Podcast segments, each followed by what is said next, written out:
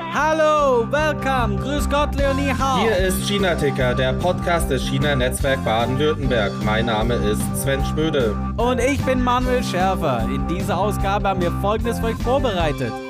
Die Bundestagswahl ist lange rum, es wurde sondiert und die Ampel hat nun einen Koalitionsvertrag vorgelegt, den wir gemeinsam mit Generalkonsulin AD Dr. Althauser auf die China-Tauglichkeit abklopfen wollen.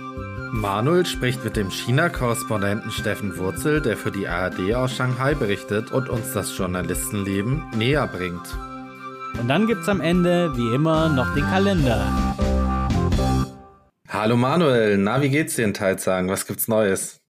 Gut, ja, gut soweit. Ähm, kann mich nicht beschweren. Habe ja irgendwie gehört, dass äh, Corona geht in Deutschland ja leider irgendwie durch die äh, Decke. Mein geliebter Esslinger Weihnachtsmarkt wurde einen Tag vor der Eröffnung ähm, ab, ja, abgesagt. Die waren gerade fertig mit Aufbauen, jetzt bauen sie wieder ab. Es ist, also, macht gerade kein gutes Bild hier, das Land. Ja, und auch sonst, äh, in ganz Deutschland explodiert es, ähm, wie du schon gesagt hast. Ich glaube, wir geben da gerade kein so gutes Bild ab. Und ja, auch hier in Stuttgart, die Weihnachtsmärkte wurden ein paar Tage vor Öffnung abgesagt. Ja, es ist natürlich wirklich schade auch für die ganzen ähm, Schausteller und Budenbetreiber. Die haben sicherlich große Hoffnung gehabt, dass es jetzt endlich wieder losgeht. Ja, und der Riesenrad, ich wusste gar nicht, seit wann gab es denn ein Riesenrad bei einem Weihnachtsmarkt? Aber äh, der, der ist auch weg, oder? Nee, das The Land äh, Riesenrad ist natürlich noch aktiv. Also das, den kompletten Spaß lassen wir uns ja auch nicht nehmen. Geht's ab in Quarantäne in 30 Meter Höhe. Super. Genau. Also ich glaube, wir haben mittlerweile in Stuttgart mehr Fälle pro Tag als in ganz China. Ähm, da sind wir ganz gut dabei. Ja, und äh, die letzten Tage hat sich ja auch dann äh, nochmal äh, die Omikron-Variante aus Südafrika hervorgetraut. Ich habe gerade eben gelesen, äh, es gibt wahrscheinlich den ersten Fall jetzt auch schon in Deutschland. Das verheißt natürlich nichts Gutes. Und wie es aussieht, wird uns dieses Thema Corona so sehr wir auch alle darüber nicht mehr reden wollen und echt keinen Bock mehr haben, ähm, ja doch wohl noch ein, zwei Jahre beschäftigen, wenn sich das bestätigt, was da jetzt geschrieben wird. Ja, es ist erstaunlich, äh, wie man jetzt äh, Zug um Zug das äh, griechische Alphabet im Nachhinein beigebracht bekommt. Ich bin auch gespannt, was die, was die Chinesen draus machen aus Omikron. Also das sind schon einige Silben, wie sich das am Ende dann darstellt. Ich habe jetzt noch nicht viel gehört. Also es wird berichtet, dass es diese Variante gibt und was natürlich ist, ist ja auch von der WHO offiziell eine bedenkliche Variante oder so. Und ähm, was es da jetzt allerdings an Maßnahmen gibt, weiß nicht. Ich meine, viel mehr kann man nicht verschärfen in China. Ähm, sie haben jetzt die Quarantäne zum Teil auf 28 Tage plus 28 Tage Heimquarantäne in manchen Provinzen erhöht. Also ich meine, ähm, was soll der, so kommt es aus Südafrika dann zwölf Monate. Also irgendwann ist ja auch der, ähm, der, die ist die Toolbox ja am Ende. Ja, ähm, um mal positiv zu sagen, wir haben da durchaus noch Optionen, gerade wenn man es mit China vergleicht, ähm, nachzuziehen. Ich bin gespannt, wie unsere ja kommissarische oder dann vielleicht bald neue Regierung damit umgeht. Und ja, ich glaube, das ist vielleicht jetzt äh, so eine kleine Good News. Es schaut so aus, als nähern wir uns einer neuen Regierung in Deutschland. Und ja, das beschäftigt uns ja auch in dieser Folge. Äh, richtig, ja. Stichwort Ampel. Ampel? Genau, die Ampel-Koalition. Und die haben sich ja die Parteien auf einen ersten Koalitionsvertrag Entwurf gesprochen. Und da das das Thema der Woche ist, haben wir uns äh, Dr. Althauser, Generalkonsulin in Shanghai von 2017 bis 2021 ja zum Gespräch geholt und und nicht zu vergessen Beirätin äh, des CNBW. Natürlich, ähm, das soll nicht unter den Tisch fallen.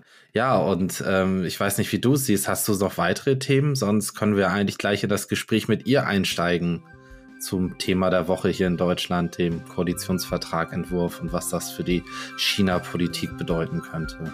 Nein, nein, wir, wir, wir konzentrieren uns jetzt mal darauf. Ich meine, alles andere habt ihr eh schon mitgekriegt und das darf in China gar nicht mehr besprochen werden. Ich sage jetzt mal nur ähm, ja, Tennis, aber gehen wir am besten mal in den Koalitionsvertrag. Genau, und spielen uns da die Bälle zu. Ha!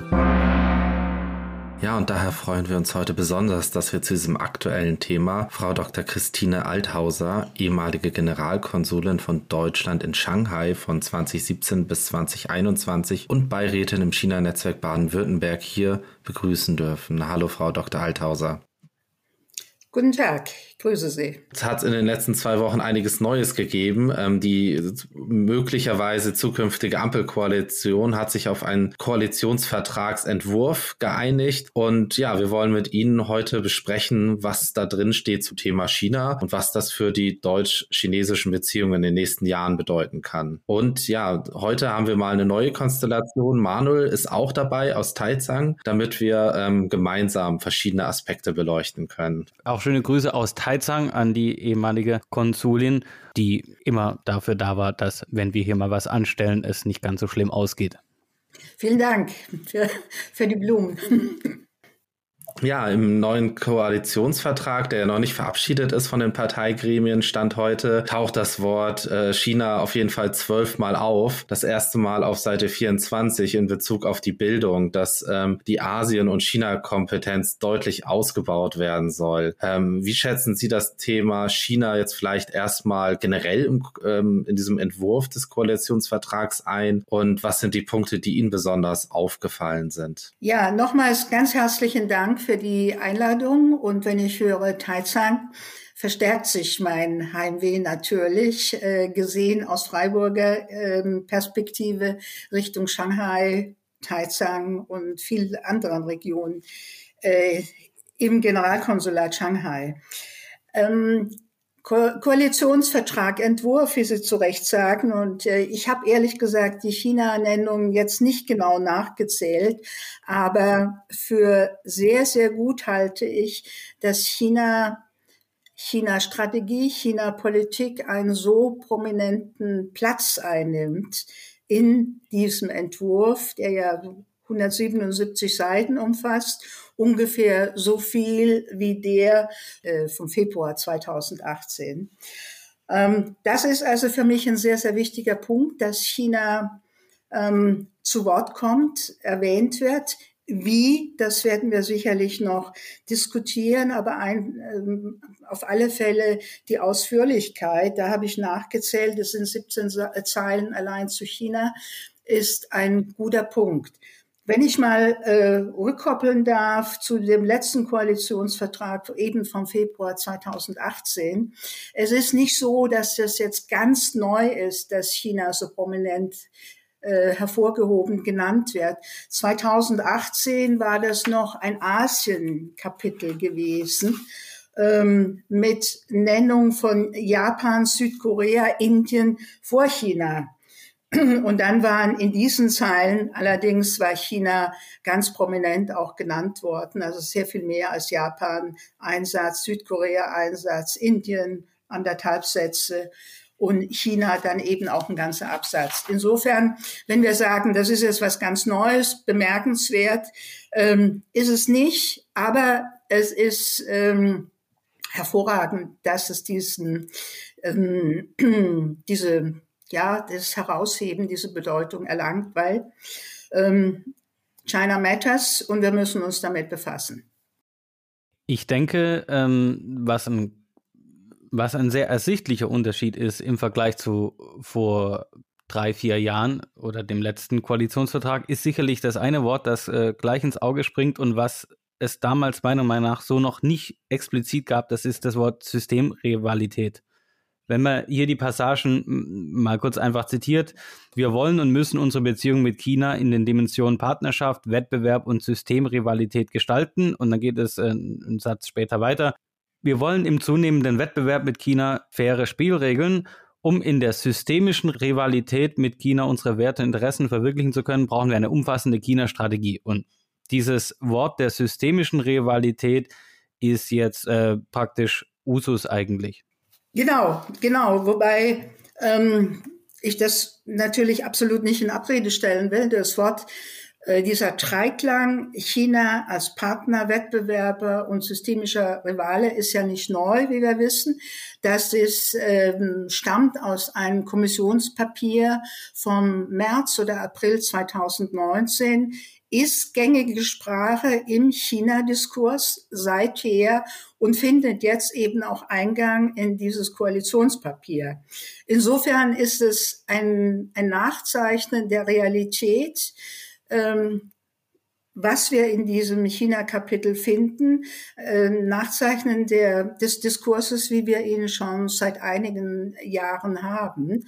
Ähm, auch das kritischere Moment oder vielleicht könnte man auch sagen, das vielschichtigere ähm, Augenmerk auf China, China nicht nur Wirtschaft, sondern China als außenpolitischer Akteur. Auch das wird in diesem China-Kapitel nachgezeichnet.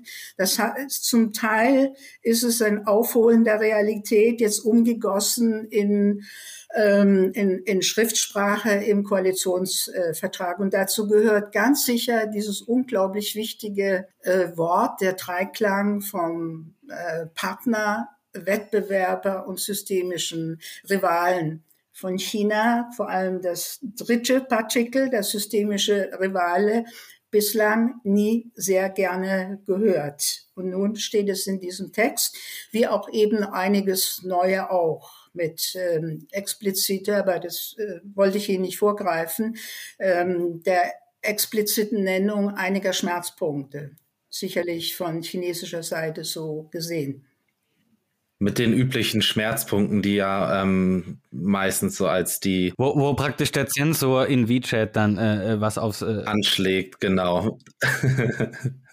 genau, also es wären einfach die üblichen Punkte mit äh, Taiwan, Tibet, Xinjiang sind ja ganz klar im Koalitionsvertrag genannt und auch, dass das Prinzip ein Land, zwei Systeme in Hongkong wieder Geltung bekommen soll. Das sind wahrscheinlich die Punkte, die Sie damit ansprechen. Genau, die sind explizit genannt und äh, nochmals legt man die, ähm, die, die Koalitionsverträge von 2018 ähm, und jetzt 2021 nebeneinander, so war das natürlich möchte man fast sagen 2018 so explizit nicht genannt worden. Auch dort war von äh, chinesischer Verpflichtung auf Menschenrechtspolitik, äh, VN-Rahmen, Menschenrechte sind universell.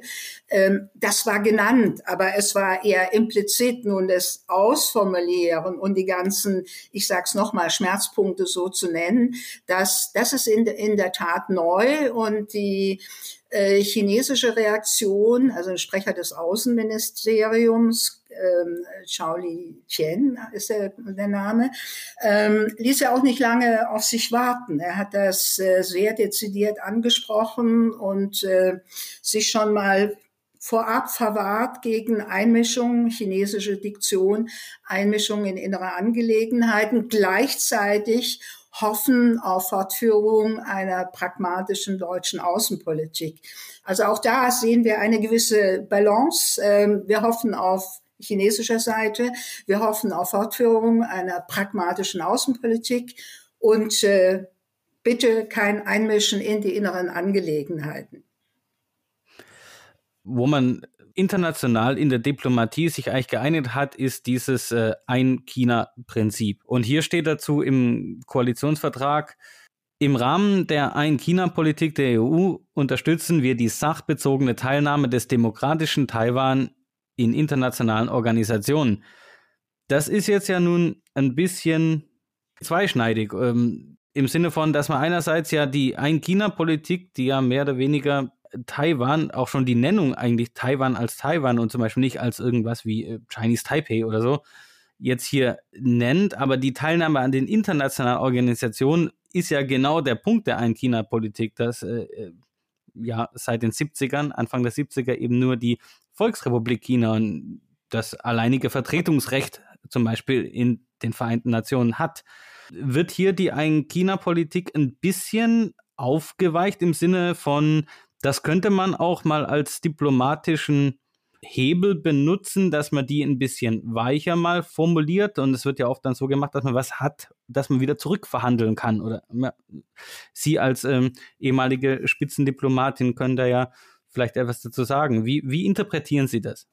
Ich sehe nicht, dass die Politik der Ein-China-Politik damit ausgehebelt wird. Ähm, ich sehe, dass man von deutscher Seite da einen pragmatischeren Zugang sucht. Das ging in den Diskussionen der letzten Jahre und ein Kristallisationspunkt war ja sicherlich und ist sicherlich auch die Corona-Krise, das Know-how und das Wissen von Taiwan besser einbindet in eine gemeinsame VN oder wie auch immer eine weltweite Außenpolitik, dass das, was ähm, Taiwan bieten kann, nicht verloren geht und diese Punkte aufnimmt.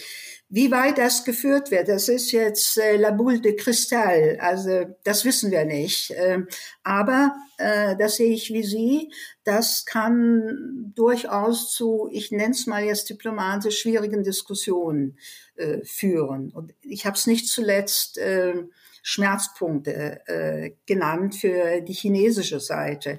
Ich möchte an der Stelle, wenn ich darf, einen anderen Punkt äh, einbringen, der mh, hm, sehr ja, faszinierend und frappierend ist, wenn man sich den Koalitionsvertrag durchliest. Es ist eine, unheimlich viel von Europa die Rede.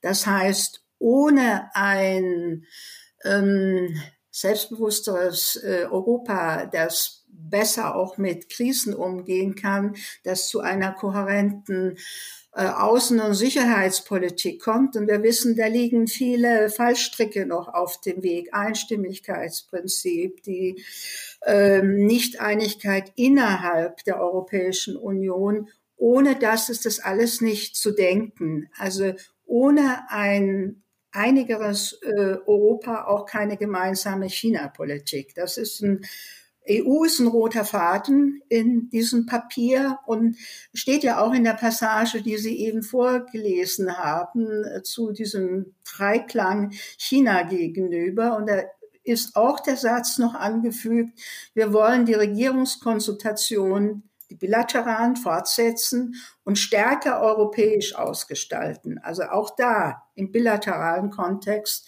ist Europa genannt. Nun, nochmals, man kann sagen, alles nicht neu. EU äh, setzt sich mit der China-Strategie auseinander.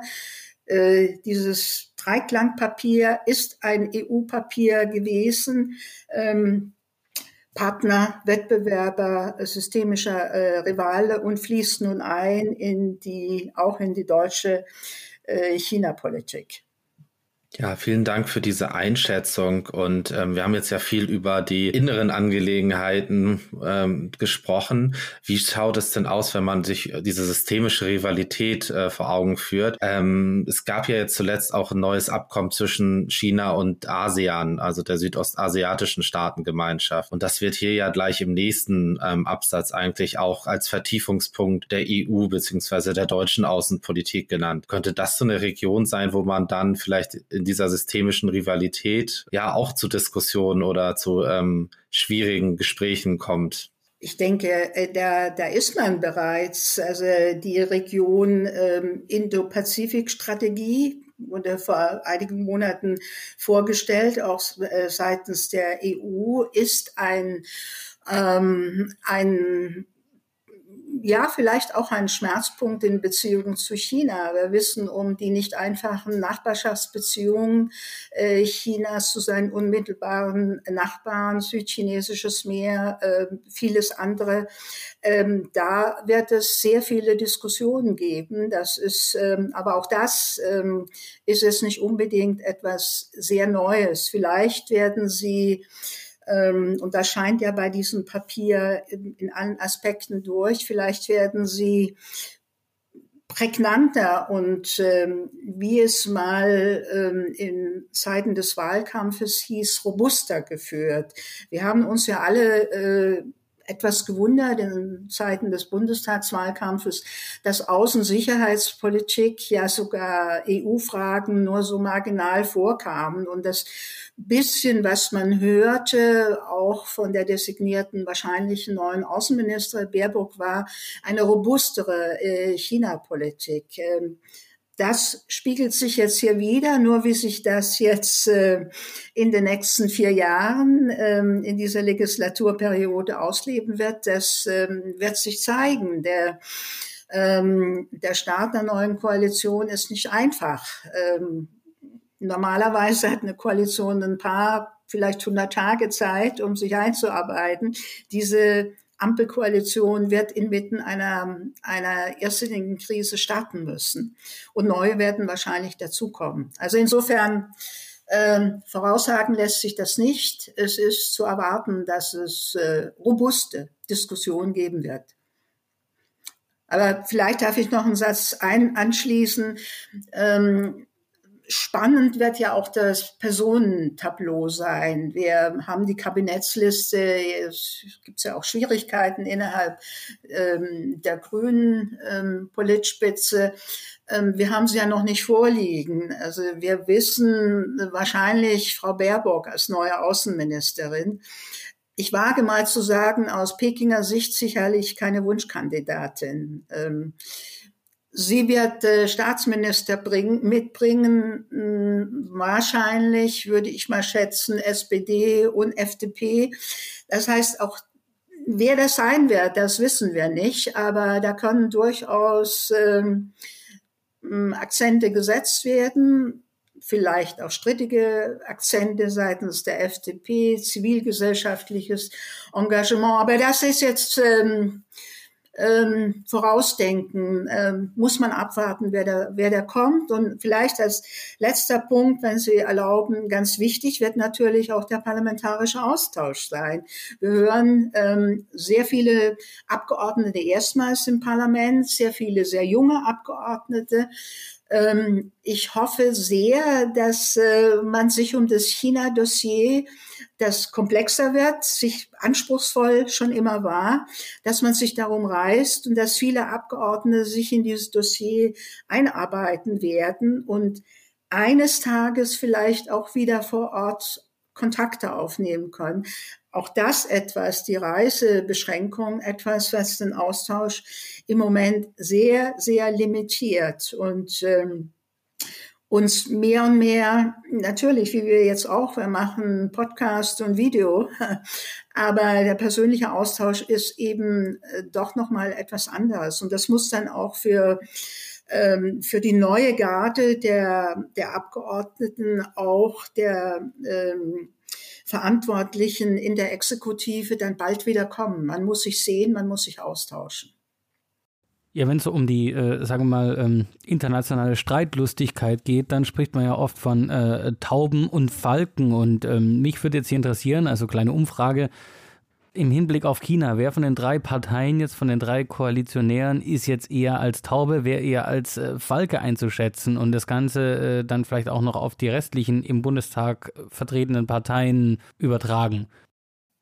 Ich glaube, das ist sehr, sehr schwierig. Allein wenn Sie die FDP anschauen mit ihrem ähm, ähm, starken auch Erbe, ähm, liberales Denken, die Vorsitzende des Menschenrechtsausschusses in der folgenden Legislaturperiode kam von der FDP, sehr meinungsstark.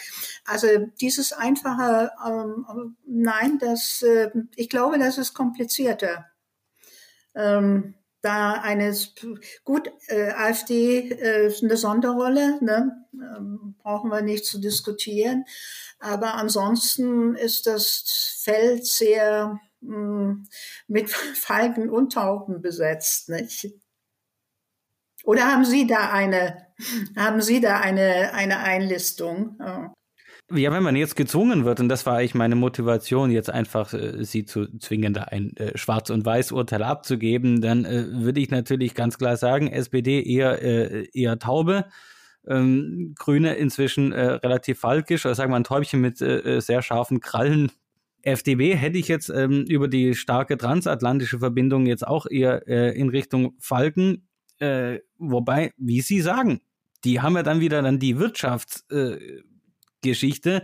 Und da haben die wahrscheinlich einen eigenen Hahnenkampf bei sich dann, der losgeht. Also es bleibt spannend.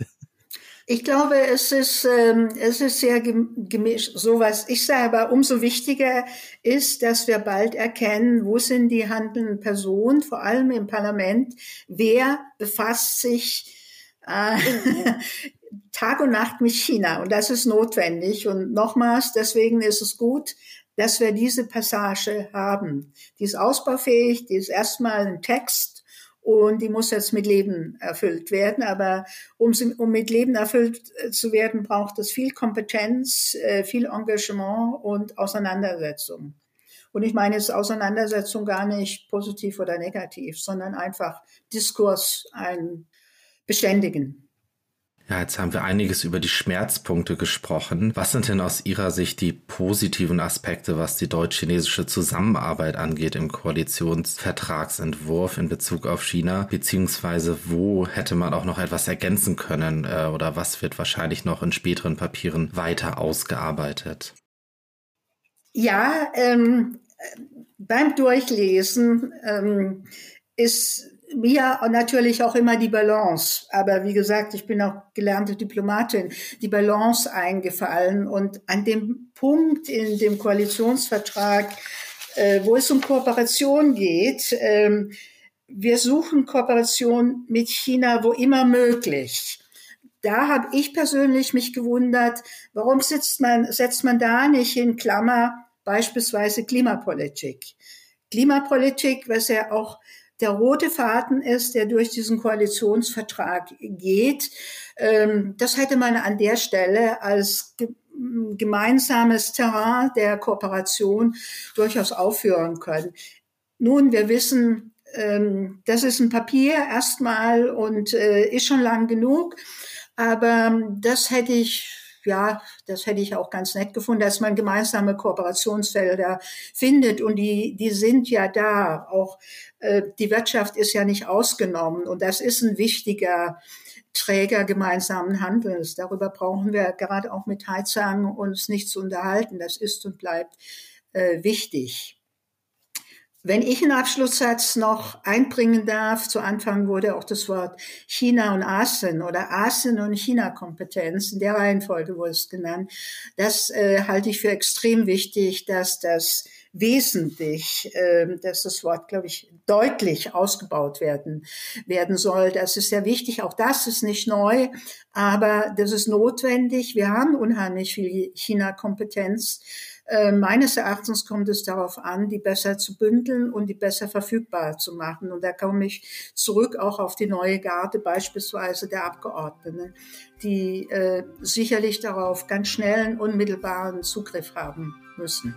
Also das ist ein wichtiger Aspekt und freut sicherlich auch äh, das China-Netzwerk Baden-Württemberg, das ist ja auch darum bemüht, dass dieser Satz auch aufgenommen ist. Steffen Wurzel, geboren im badischen Rastatt, begann seine Radiokarriere noch während des Geschichtsstudiums in Karlsruhe, war davor schon aktiv auf der Jugendseite des Badischen Tagblatts, volontierte dann auch beim SWR später und sammelte bereits Erfahrungen als Auslandskorrespondent in der Türkei, Ägypten und Südafrika, bevor er dann seit 2016 nun bereits im sechsten Jahr aus Shanghai für die ARD Bericht erstattet. Lieber Steffen, herzlich willkommen im China-Ticker. Ja, hallo, grüß dich, Manuel. Steffen, kannst du in einem Satz den Ablauf eines gewöhnlichen Tags im Leben eines Auslandskorrespondenten in Shanghai schildern? Nein, kann ich nicht. Das ist einfach, das ist, das, das ist eine, eine, ich stelle ja auch oft so, äh, als äh, wenn ich Leute interview, so typische Fragen, um, um gut ins Geschäft zu kommen für ein interessantes Gespräch.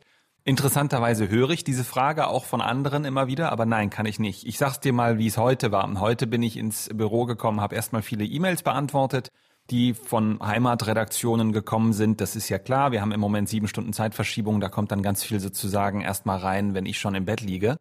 Äh, und morgens muss ich dann erstmal E-Mails abarbeiten. Und da gab es dann heute Nachfragen zum Thema Kohleproduktion, zum Thema Lieferketten.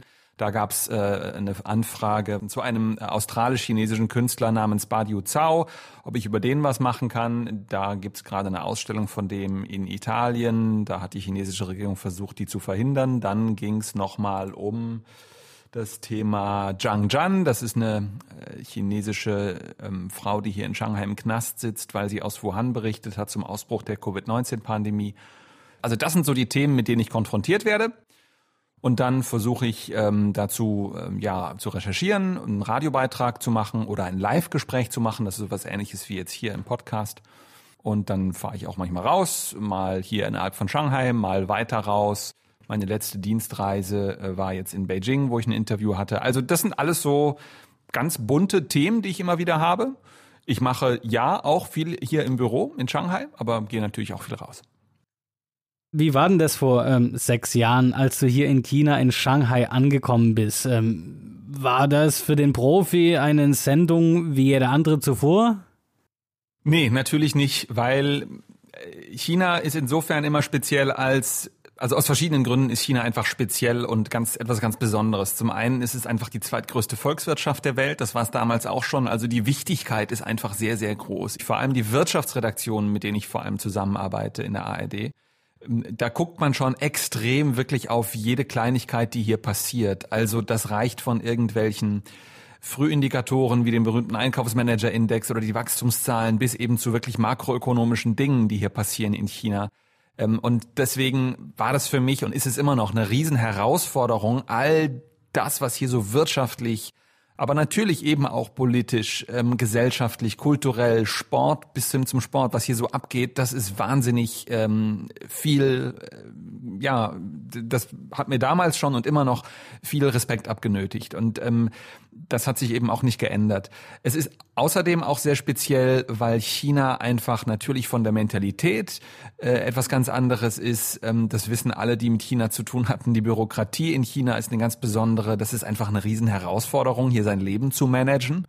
Äh, Glaube ich, ähm, äh, Manuel, erzähle ich dir jetzt auch nichts Neues. Ähm, plus die dritte entscheidende Herausforderung, ich sag's mal so ganz höflich formuliert, China ist nicht der beste Freund äh, oder die chinesische Staatsführung ist nicht der beste Freund von uns Journalistinnen und Journalisten, die hier arbeiten. Äh, auf der Rangliste von Reporter ohne Grenzen gibt es nur drei Länder, die schlechter dastehen als China. Das sind ähm, Eritrea, Turkmenistan und Nordkorea. Und dann kommt schon China irgendwie auf Platz 180 oder sowas der, der Negativliste. Das heißt, wir sind ja auch immer mit viel Gehässel äh, konfrontiert ähm, der manchmal auch sehr subtil ist, manchmal sehr konkret ist. Also es geht hin von einfach Beschränkungen, die wir haben, dass wir Leute äh, nicht interviewen dürfen, weil sie halt beim Staat arbeiten, zum Beispiel bei einer Universität, äh, bis hin zu, dass wenn ich auf Dienstreisen bin, steht halt morgens um, um 8 Uhr die Polizei im Hotel und sagt, hier, grüß Gott, nochmal kurz Visum checken und dann fahren die mir halt auf Schritt und Tritt ungelogen im Auto, ohne Autokennzeichen zum Teil hinterher, wie in so einem schlechten Film. Das hat, das ist heute vor allem die Challenge, das Problem. Das war damals vor sechs Jahren noch nicht so ausgeprägt. Aber auch damals war es schon so, dass das eben auch nochmal eine Herausforderung war. Langer Rede, kurzer Sinn. Es ist auf keinen Fall etwas Normales. Es ist mit sehr viel Herausforderungen ähm, verbunden. Aber, das große Aber ist, es macht mir nach wie vor jeden Tag hier Spaß. Und es hat auch damals schon einen Riesenspaß gemacht. Klar, als Journalist in China zu arbeiten, wo so viel geht, was so enorm wichtig ist, wo man so wahnsinnig viele interessante, lustige, spannende bemerkenswerte, warmherzige, kuriose Menschen kennenlernt, das ist sensationell, einfach hier zu arbeiten. Innerhalb einer Branche oder einer Profession äh, ist man ja oftmals Teil einer größeren globalen Familie, Community, einfach über, über das Grundinteresse. Ist das jetzt unter Journalistinnen hier in Shanghai allgemein oder hier in Shanghai auch so? Und ähm, wie ist auch der Kontakt so zu den einheimischen KollegInnen? Also zunächst ist es ja das Interessante, dass, dass du mich hier ja in Shanghai erreichst. Der ARD Hörfunk hat ähm, zwei Leute in China. Mein Kollege Benjamin Eisel sitzt in Beijing äh, seit neuestem und äh, der, der hat lange auf sein Visum gewartet. Der ist jetzt endlich auch da. Das heißt, wir sind wieder zu zweit im Land. Ich bin äh, in Shanghai. Unser ARD Hörfunkstudio in Shanghai gibt es seit 20 Jahren, wurde damals eben eingerichtet. Äh, ja, weil man gesagt hat, hier, die ganzen deutschen Mittelständler unter anderem sitzen hier. Viele Wirtschaftsleute, ähm, Wirtschaftsverbände oder ja, Wirtschaftsentscheiderinnen, Entscheider sitzen hier. Ähm, das war so ein Grund, warum man das gemacht hat. Und auch andere, zum Beispiel die FAZ hat hier noch einen Kollegen. ganz viele Leute von Bloomberg, Reuters, äh, Nachrichtenagenturen, auch mit starkem Wirtschaftsfokus sitzen hier zum Beispiel in Shanghai. Und natürlich treffen wir uns hier regelmäßig. Aber die Tatsache, dass ich eben nicht sozusagen in der Bubble Beijing hocke und äh, dort sozusagen mit noch viel, viel mehr anderen äh, deutschen, aber auch anderen internationalen Kolleginnen und Kollegen äh, sitze, das macht mir schon auch Freude, dass ich hier eben nicht nur mit Journalistinnen und Journalisten rumhänge. Das ist mal das eine. Ähm, was die lokalen, die, die chinesischen Kolleginnen und Kollegen angeht, klar, wir treffen uns oft bei Veranstaltungen, bei Pressekonferenzen, mein erster Kontakt zu China, das als kurzer Einschub war im Rahmen eines Medienbotschafteraustauschs, so hieß das von der Robert Bosch Stiftung aus Stuttgart, organisiert 2009 damals. Ein exzellentes Programm. Die haben jeweils chinesische Journalistinnen Journalisten nach Deutschland geschickt und deutsche Journalisten wie mich zum Beispiel nach China. Und äh, da habe ich auch noch ein bisschen Kontakt zu Leuten, äh, die, die damals dabei waren, also chinesische Kolleginnen und Kollegen. Man muss aber auch sagen, jetzt im Zuge der Covid-19-Pandemie sind ja, wie wir alle wissen, auch hier in China so ja Pressekonferenzen oft verlegt worden in den virtuellen Raum und ähm, deswegen sehen wir uns seltener. Und dazu kommt eben noch, dass auch, muss ich leider auch sagen, viele tolle Journalistenkollegen aus China oder chinesische Journalistenkollegen wirklich irgendwann die Fronten gewechselt haben.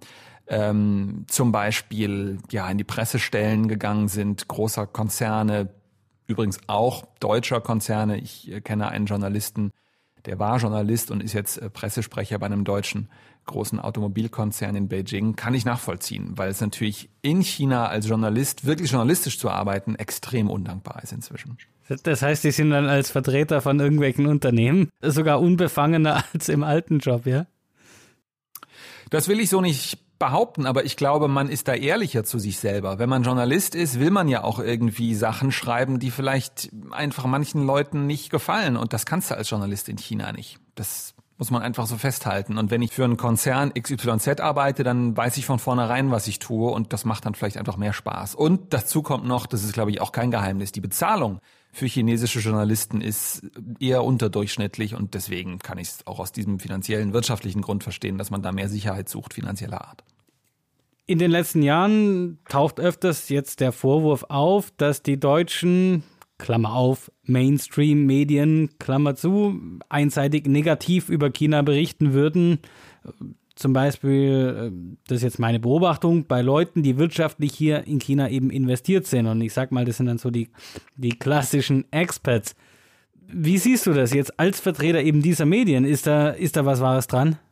Naja gut, da bin ich befangen. Äh, rate mal, wie meine Aus Antwort ausfällt, äh, Manuel. Da natürlich sehe ich das nicht so. Ähm, es ist natürlich auch immer eine Sache der Wahrnehmung. Wenn man sozusagen sucht, was hat der Steffen Wurzel wieder kritisches und was haben überhaupt, sagen wir mal, deutsche Medienvertreter wieder kritisches geschrieben über China oder über die chinesische Regierung, das muss man ja mal auch trennen. Ne? China ist ja nicht gleich die kommunistische Führung, sondern China ist Land, Leute, Gesellschaft, die Menschen und das andere ist die Regierung. Das muss man immer trennen, bei jedem Land übrigens. Ähm, wenn man sozusagen kritische Artikel, Berichte, Hörfunkstücke, Tagesschau.de Artikel sucht, findet man die auch. Aber es gibt natürlich viel mehr. Zu meinem Tagesablauf gehören auch so Sachen wie aus dem aus dem aus der Fabrik äh, der der Plastikweihnachtsbaumhersteller in Yiwu in Zhejiang zu berichten. Das hat mit kritischer Berichterstattung nichts zu tun, sondern ist einfach eine interessante Momentaufnahme. Ich habe letztes Jahr kurz nach Beginn der Covid-19-Pandemie ein Porträt gemacht über eines der wenigen äh, sensationell guten Restaurants hier in Shanghai, das noch geöffnet hatte. Die waren während dieses de facto Lockdowns hier in Shanghai, wo alles geschlossen war, eine der wenigen, die noch tolle Guizhou Spitzengastronomie serviert haben. So, ne? Also auch das gehört bei mir dazu. Oder Sportberichterstattung, ähm, ganz viel Wirtschaftsberichterstattung. Und da sage ich dann auch immer wieder Leuten, die mich ankacken, das passiert mir auch manchmal, übrigens auch vor allem online natürlich auf Twitter, wenn mich so Leute aber direkt anmailen oder mich direkt ansprechen, hier in Shanghai kommt auch manchmal vor, dann sage ich denen auch, ja, setzt euch doch mal in die Regierungspressekonferenz in Berlin, schaut dort, was die Hauptstadtkolleginnen und Kollegen, die deutsche Bundesregierung äh, kritisch anfassen. Das ist auch kein Kindergarten, sondern da wird erst recht hart angefasst. Und beim Thema Wirtschaftsberichterstattung ist es ja sogar so, dass man als wirtschaftlicher Entscheidungsträger in Unternehmen oder in Verbänden erst recht Interesse haben sollte an voller Transparenz. Das ist übrigens auch das, was in Hongkong ja ganz vielen Leuten gerade Sorgen macht, wo es mit der Pressefreiheit ja massiv bergab geht. Es ist ja kein Wunder, dass ganz viele Konzerne ihre ähm, ja, ihre Asien-Hauptquartiere aus Hongkong wegverlegt haben, weil sie eben nicht mehr sicher sein können, dass sie dort Transparenz erfahren, Rechtsstaatlichkeit erfahren und dass man über sowas berichtet. Dafür werde ich bezahlt. Und witzigerweise, äh, dann sogar in Richtung Singapur. Das ist jetzt ja auch kein Hot der Demokratie und Pressefreiheit. Ja, aber Singapur muss man äh, der fairerweise sagen, ist ja auch äh, hat diese diese berühmten roten Linien, die niemand überschreiten darf. Wenn man dort das diktatorische anprangert, äh, kriegt man Ärger, ja. Aber äh, trotzdem kann man dort sich frei bewegen. Man wird nicht von der Polizei verfolgt, jedenfalls nicht offen. Das Internet ist frei. Das sind eben alles so Dinge, die äh, ja in Hongkong zumindest, auch wenn es dort noch freies Internet gibt, aber da, da in Hongkong sagen mir auch alle Kolleginnen und Kollegen, wissen wir eben nicht, wo die roten Linien sind und das ist ja auch so ein Teil der Selbstzensur, die dann eintritt. Steffen, zum Schluss jetzt noch eine Frage, die du so allgemein oder so persönlich beantworten kannst, wie es dir lieb ist. Gibt es ein besonders positiv beeindruckendes Erlebnis in der Zeit als Journalist und Mensch in China? Das du mit uns teilen möchtest? Journalist und Mensch, ne? Als ob es zwei Sachen wären. Bei mir ist es immer so, dass ich an dieser Stelle auch diese Frage kommt ja öfter ähm, regelmäßig von Freunden, ähm, von Familienmitgliedern, von anderen ja Medienleuten wie dir jetzt. Am bewegendsten sind wirklich für mich die Momente, wenn ich in Guizhou irgendeine am JWD, sage ich mal, äh, ganz weit draußen auf irgendeinem Dorf eine ältere Frau interviewe, die vielleicht in ihrem Leben erst ein, zwei Mal nicht chinesische Menschen gesehen hat und die dann ganz begeistert mich einlädt, äh, ihr Kartoffelschälen gerade unterbricht und äh, mir ein Radiointerview gibt, wie stolz sie drauf ist, dass jetzt hier Baidu ein neues Rechenzentrum baut. Das ist jetzt so ein konkretes Ergebnis, was mir, Erlebnis, was mir einfällt. Oder wenn ich ähm, äh, in Hainan eine Vanilleplantage besuchen darf, wo die Leute dort ganz stolz sind, dass sie staatlich finanziert seit äh, vielen Jahren schon versuchen, Vanille äh, anzuzüchten, weil man da so eine große Gewinnspanne habe und die mir ganz stolz erzählen, dass sie kurz vorm Durchbruch sind. Das sind für mich Momente, die finde ich total bewegend und das ist für mich immer was ganz Besonderes. Das ist das eine. Und das andere ist, dass ich, bevor die Grenzen dicht äh, wurden, natürlich sehr viel in Hongkong unterwegs war, weil das auch für mich als Shanghaier hier im Süden von China sozusagen zu meinem Zuständigkeitsbereich gehört und ich war so drei, vier, fünf Mal im Jahr immer in Hongkong und habe dort natürlich auch viel berichtet über die zivilgesellschaftlichen Aktivitäten dort, die wahnsinnig mutigen Journalistinnen, Journalisten, aber auch Leute, die sich für ähm, Rechtsstaatlichkeit, Demokratie einsetzen. Ich schicke einmal im Jahr ähm, Weihnachtskarten raus oder Neujahrskarten. Und letztes Jahr, als ganz viele Neujahrskarten tatsächlich zurückkamen, ähm, Return to Sender, weil meine Ansprechpartner im Knast saßen, weil meine Kontakte, Interviewpartnerinnen, die ich ein, zwei Mal getroffen habe, vielleicht im Knast sitzen, auch immer noch. Das hat mir so einen Stich ins Herz gegeben. Das ist sozusagen die negative Seite, die aber doch sehr bewegend ist, weil sie letztlich auch zeigt, ähm, ja, wo es leider in vielen Bereichen mit diesem schönen Land hingeht. Ähm, gerade in Bezug auf Hongkong, weil sechs Jahre ist keine große Zeit, aber da hat sich dieses diese Sonderverwaltungsregion Hongkong, die ja eigentlich Autonomie versprochen bekommen hat bis 2047, doch wirklich äh, nicht von ganz weiß nach ganz schwarz, aber doch nach sehr, sehr, sehr dunkelgrau verwandelt in der Zeit. Steffen, das waren sehr viele persönliche Worte. Ich bedanke mich dafür ganz herzlich und erstmal danke nochmal für deine Zeit und für die Bereitschaft. Und wir werden ja immer wieder von dir ganz automatisch hören, weil wir ja auch immer einschalten in den Radioprogrammen. Sehr, sehr gerne. Alles Gute. Das Jahr neigt sich dem Ende zu und die Veranstaltungsdichte beim CNBW nimmt ab. Aber da holen wir dann trotzdem nochmal den ganz großen Hammer raus. Am 17. Dezember gibt es den CNBW Autorentalk mit Professor Dr. Klaus Mühlhahn, der sein Buch Die Geschichte des modernen China vorstellt. Und ganz wichtig, unter allen TeilnehmerInnen werden drei Exemplare dieses Werkes verlost. Bei den Freunden und Verwandten des CNBW gibt es zum Beispiel beim KIT, den China K-Tour, Chancen für die Luftfahrtindustrie in China. Das ist am 1. Dezember. Ebenfalls am 1. Dezember der Greater China Day 2021 von der IHK Dresden. Das Fraunhofer IPA hat eine Veranstaltung online Smarte Maschinen im Einsatz künstliche Intelligenz in der Produktion, auch am 1. Und es geht weiter am 1. AHK-Sprechtag Künstliche Intelligenz in Korea und Taiwan. Dann am 2. Expertenwissen chinesisches Recht, Rechtskultur, Markteintritt, Gerichtsverhandlungen. Das nun von der IHK-Region Stuttgart. Am 7. Dezember von unserem Mitglied Storymaker in der Reihe Expert Bytes zu Digital Marketing 2 ist gleich Livestreaming. Das auch online Am 10. Dezember hat das China Forum Bayern aktuelle Herausforderungen für deutsche Unternehmen im China-Geschäft. Und jetzt für diese Ausgabe am Ende nochmals das China Forum Bayern, diesmal am 13. Dezember. Breakfast Club China, ein Jahresrückblick, auch online. Und mir bleibt jetzt an dieser Stelle noch allen nachträglich einen schönen ersten Advent zu wünschen oder was ihr in eurer jeweiligen Religions- oder Nicht-Religions-Umgebung, äh, Umfeld auch so alles jetzt dann feiert demnächst. Tschüssi!